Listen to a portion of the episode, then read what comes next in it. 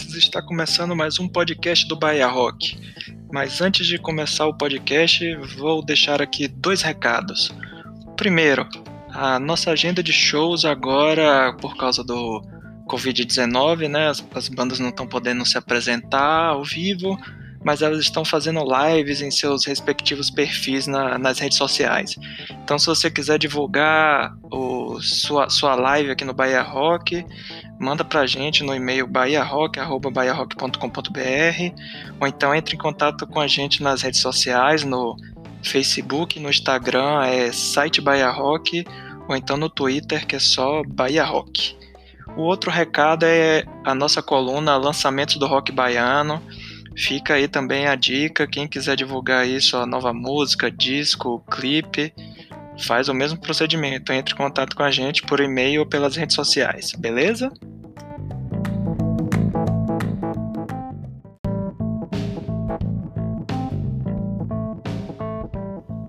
Agora sim, depois de recados dados, está começando o podcast do Bahia Rock número 20.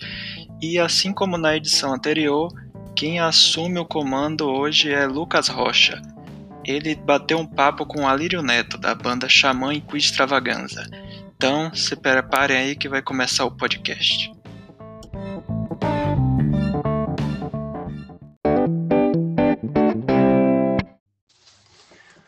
Olá a todos e todas, aqui é Lucas Rocha e esse é mais um podcast do site Bahia Rock, a melhor forma de você, de você ficar sabendo o que está acontecendo no Brasil e na Bahia a respeito de rock e música em geral. Recentemente, uh, completou-se um ano da morte do vocalista, do cantor, do maestro André Matos. O Brasil inteiro se mobilizou em falar a respeito desse assunto. Ele tocou diversas vezes na Bahia, deu entrevistas para esse veículo uma forma de homenageá-lo é dar continuidade ao seu trabalho.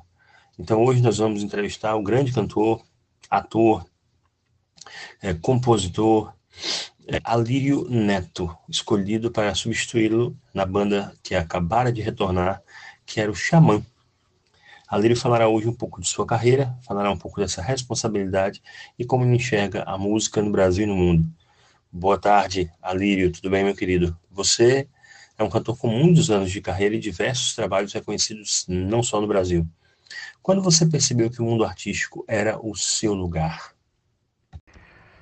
Cara, eu comecei. Eu, eu, isso, eu, esse interesse eh, despertou em mim muito cedo, né? Eu, eu, era um menino, eu era criança quando eu assisti o, o Queen, né, com o Fred Mercury pela televisão em 1985, no primeiro Rock in Rio, né? Quando eu vi aquele momento antológico do Fred Mercury cantando para meio milhão de pessoas né, na televisão. Aquilo realmente teve um impacto muito grande na minha vida. Então, como uma criança, né, cara, aquilo encheu os meus olhos e eu percebi naquele momento que eu deveria fazer aquilo para viver, né? Então, foi algo que eu realmente é, me emocionou muito, né? Então, foi uma coisa que fez sentido para mim naquele momento e eu decidi que era aquilo que eu queria ser.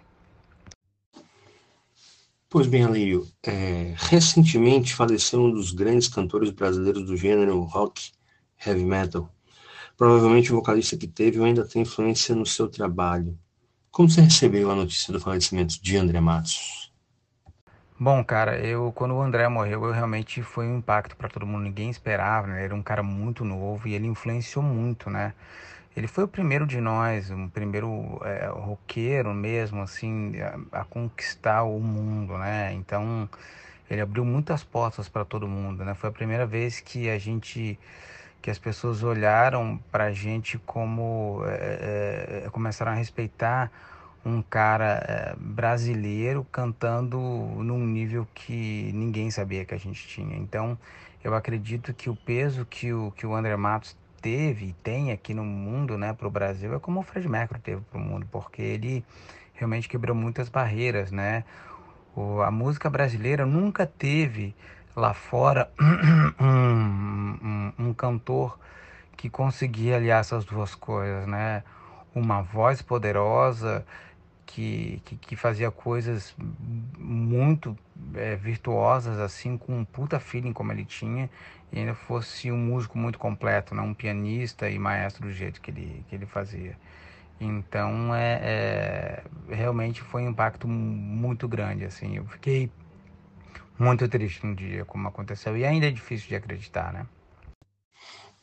Alírio, meu velho, fale pra gente como vem, como vem sendo, né? Como você vem lidando com a responsabilidade de substituir o André Matos? Cara, para começar, o André é insubstituível, né? Então, se não tivesse acontecido essa fatalidade, eu não estaria nessa posição. O que eu faço, cara, é... e acho que é a melhor maneira de respeitar a obra de um cara como ele é botar minha cara em tudo que eu faço. Então, assim, eu. É... Em, a, em, todo momento eu faço, é, pego através das letras, colocar a minha interpretação, o meu jeito de cantar, o meu jeito de tocar as músicas. Eu acho que é isso que faz com que eu preciso fazer que a obra dele, é, eu, eu, visito, né, revisito a obra dele através dos meus olhos, que eu acho que é, que é isso que vai dar a verdade. O artista ele tem que se emprestar para a arte, né? Então, para que eu tenha, é, é, para que as pessoas vejam essa verdade, eu preciso encontrar minha verdade através das obras dele, né? É isso que eu faço. Então, eu tiro o texto da música, trabalho como um monólogo, é, tento criar o máximo de intimidade possível com a obra dele para que eu possa realmente transmitir a coisa mais honesta possível. Beleza, Lírio, muito legal. Veja só, o Xamã já tem uma identidade bem construída, bem montada, com essa conexão com ritmos brasileiros, enfim. Como é que tem sido incorporar esses novos elementos ao seu trabalho na banda agora, já que você é o vocalista? Cara, na verdade, isso já faz parte também da minha história, porque eu, eu sou um cara que não, nunca cantei só rock e metal, né? Já tive muitas participações em concertos, é, óperas também, né? Fiz bastante tipo desse. Participei de muitos concertos de música brasileira, erudita, é, tanto aqui como fora do, do Brasil. É, sempre cantei vários estilos na minha vida, tam, também como teatro musical. Eu acho que essa esse esse, esse, esse, esse, essa coisa que o metal brasileiro tem é o nosso diferencial lá fora, né? Então, tanto o Xamã, quanto o Sepultura, quanto mesmo o Angra, assim, isso acabou fazendo que eh, fazer parte da nossa história, né? Então, isso acabou sendo natural para mim, é, é o diferencial e é uma das coisas que me faz gostar da banda, né? Eu acho que o jeito brasileiro de fazer metal é especial por conta disso, então não foi nenhuma novidade, assim. Eu acho que foi até natural incorporar esse tipo de coisa.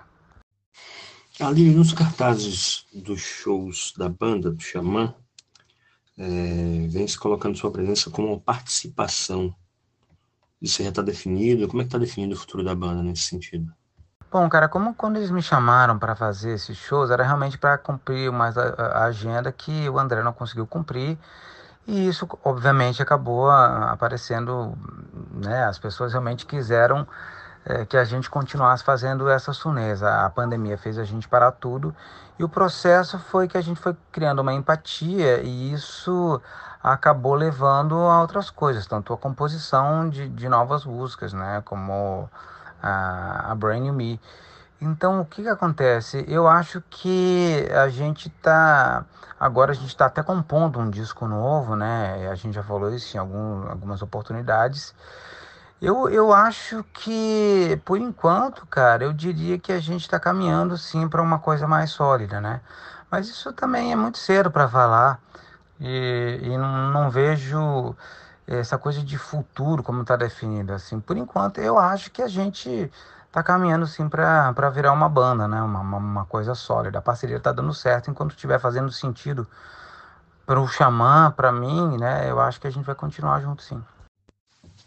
Pronto, Alírio. Muito bom. Deixa eu te perguntar, o processo de composição da, da canção que você citou agora há pouco, Brand New Me, música nova do Xamã, com seus vocais, foi seu primeiro trabalho com esses músicos? Como é que se deu o processo? Você falou da empatia. Como é que, como é que fluiu tudo? Bom, na verdade, a Brain Me, cara, o Hugo lançou a ideia, né? E a gente fez, a gente começou a trocar figurinha mesmo pelo, pelo computador aqui, até um dia que a gente marcou uma sessão no estúdio. E aí todos na banda participaram do processo de composição. Inclusive Fábio. Então a gente juntou e em um dia a gente fez a música. A gente juntou mesmo para fazer e definir como seria a Brand New Me, né? Eu dei uma é, escrevi uma letra para ela, né? E, e, que tinha, uma, eu acho que é uma música que fala sobre renascimento. E aí sim, é, o, acho que o grande ponto, o mais importante dessa música é que ela na, no meu ponto de vista, e todos na banda concordaram com isso, a melhor maneira da gente homenagear o legado do Xamã com o André é compor, continuar fazendo o que ele se propunha, né, cara? Que é criar a arte, criar a música. Então a gente ficou muito, é, é muito feliz com o resultado da música. Eu acho que isso mostra que a banda está mais viva do que nunca. Bem, meu caro, é, vamos para mais uma pergunta. Sua participação no Queen Extravaganza, como é que fica? Qual a satisfação que você tem com um projeto como esse? Cara, eu continuo vocalista do Queen Extravagância. Eu sou abençoado por estar nisso aí, né, cara? Porque afinal de contas tem a chancela do May e do Roger Taylor. Eles participam ativamente nas decisões da banda, é, principalmente na parte artística, né? dão muita liberdade pra gente. O mais legal do Queen Extravagância é que não é uma banda cover, né? Não tem essa coisa. Ninguém, eles odeiam, inclusive, isso de é, que é foi o grande intuito deles montarem a banda. Eles não querem que ninguém saia imitando, botando a jaqueta amarela, imitando a voz do cara, não. É, a, a, música vem em primeiro lugar, então eles querem pessoas com personalidade, né? Então a gente sai por aí representando a música deles no mundo inteiro. É, a gente faz, assim, se aproxima muito dos arranjos originais, mas sempre com a nossa característica, porque, afinal de contas, é sobre isso que a música do Queen é. Então, ter contato com eles é algo incrível, né? É uma... Eles vão nos ensaios, aparecem nos shows, às vezes não tocam com a gente, mas estão sempre lá dando suporte. E é um privilégio, né, cara, fazer parte da família do Queen. Então, eu continuo na banda, a gente é, sempre agora se põe sempre de acordo com as agendas e isso não tem problema nenhum. Então, é, continuo lá e é um, é um sonho, cara, eu sou um privilegiado.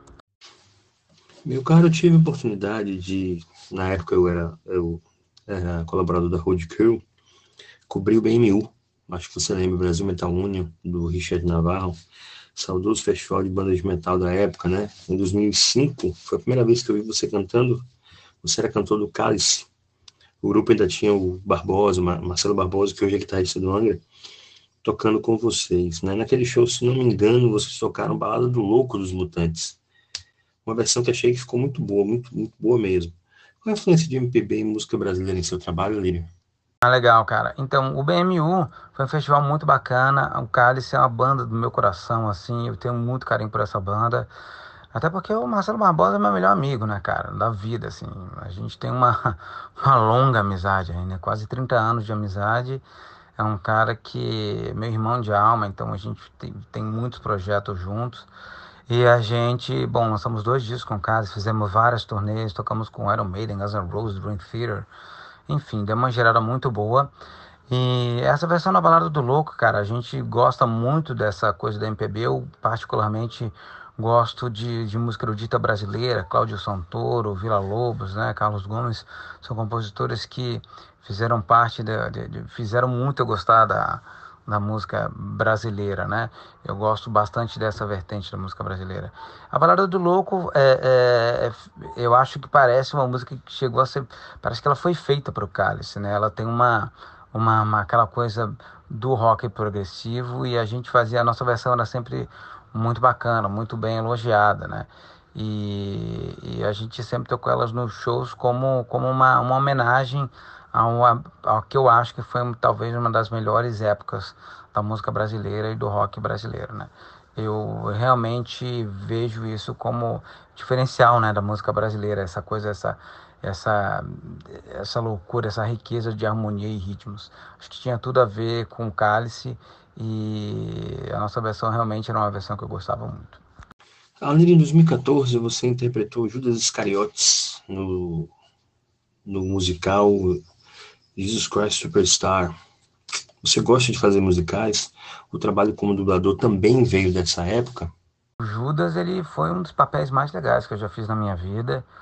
E eu sim gosto muito de fazer musicais. Eu faço, já não é o primeiro musical que eu fiz, né? Eu fiz, tive a oportunidade de fazer o Jesus no México, na produção oficial. Eu também sou afortunado nesse ponto, porque os musicais funcionam como franquia, né?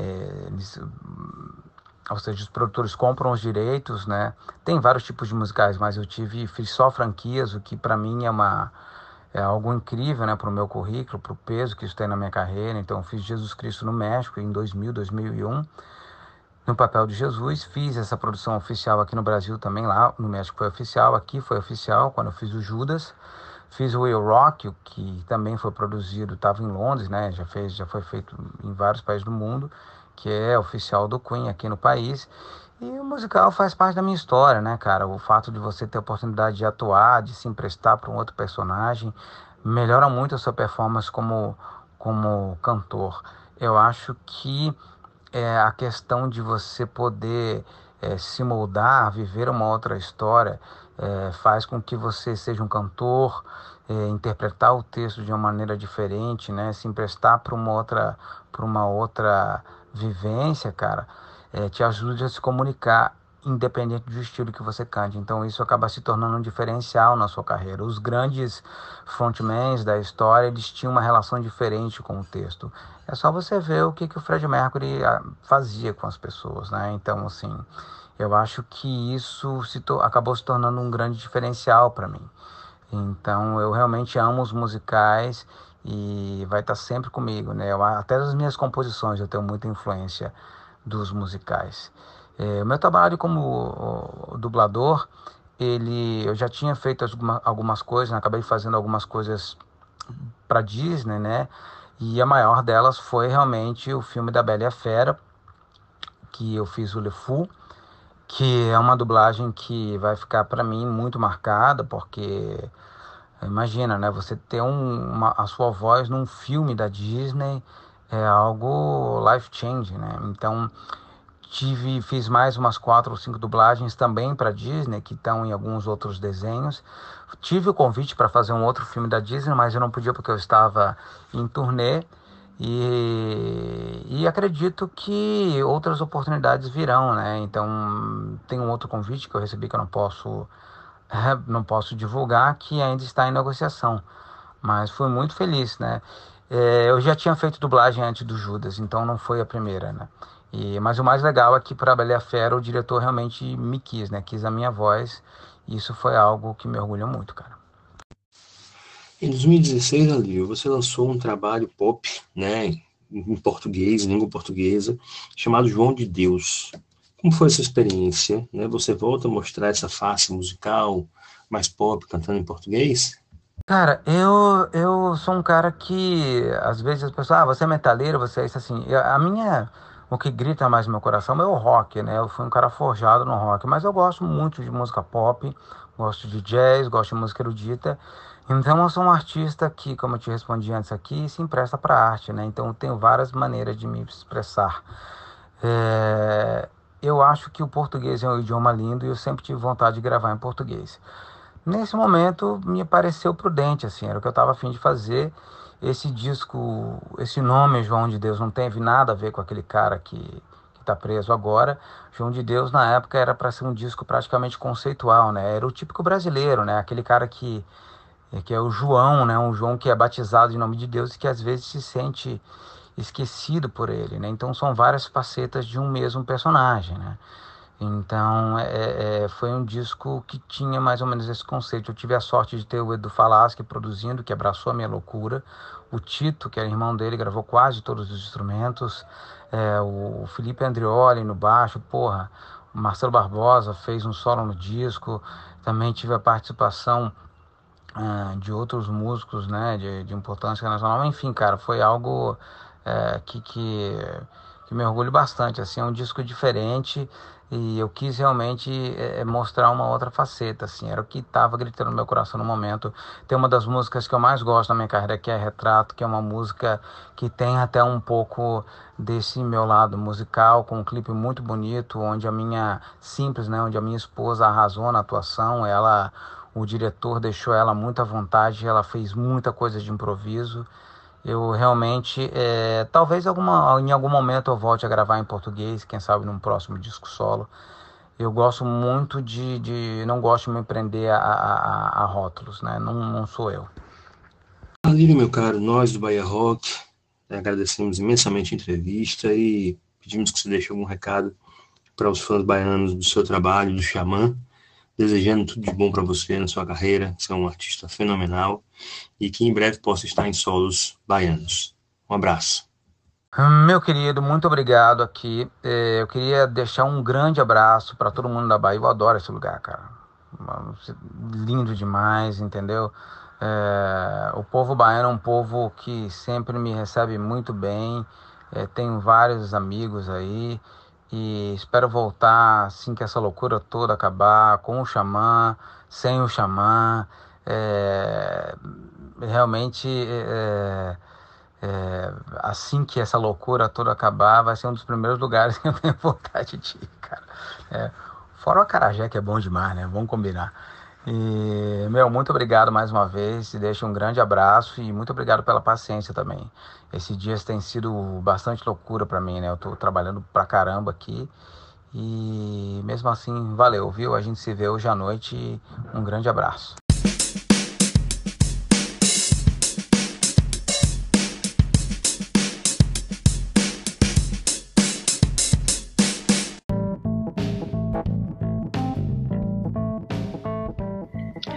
Está chegando ao final mais uma edição do podcast do Bahia Rock. Agradecer mais uma vez a, a Lírio Neto pela sua participação e também por Lucas Rocha, que pode voltar ao podcast sempre que quiser. E não sei se vocês repararam que no final do, da entrevista o Alírio comentou que, que ele ia encontrar com o Lucas mais tarde. Foi porque no dia 19 de junho eles fizeram a live juntos no, no Instagram. Aí quem não, nem, quem não conseguiu ver, o link está disponível aqui na descrição do episódio, assim como também para ouvir alguma das músicas de Alírio. Então é isso, pessoal. Até o próximo programa.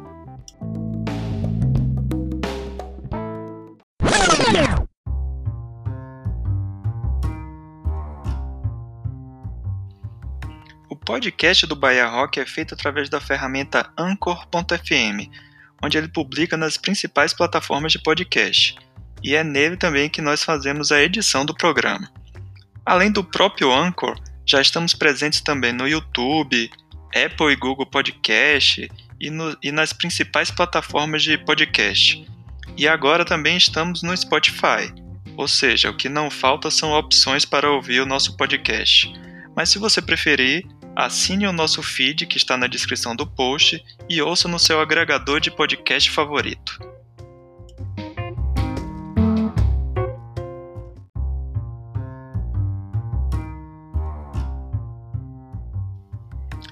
Continue acessando bahiarock.com.br para ficar ligado nos eventos que vão ocorrer na Bahia, com a agenda completa e também conferir as bandas cadastradas, além das novidades do site. Se você tem uma banda, não deixe de cadastrá-la no site. E também, se você é produtor e quer divulgar o seu evento, cadastre-o lá na agenda do nosso site. E também fique ligado nas nossas redes sociais. É no Twitter é o arroba Bahia Rock, no Facebook e no Instagram é site Bahia Rock. E Caso queiram mandar um e-mail, o nosso e-mail de contato é bahiarock@bahiarock.com.br. Então, mandem sugestões, comentários, críticas e até o próximo programa. Valeu!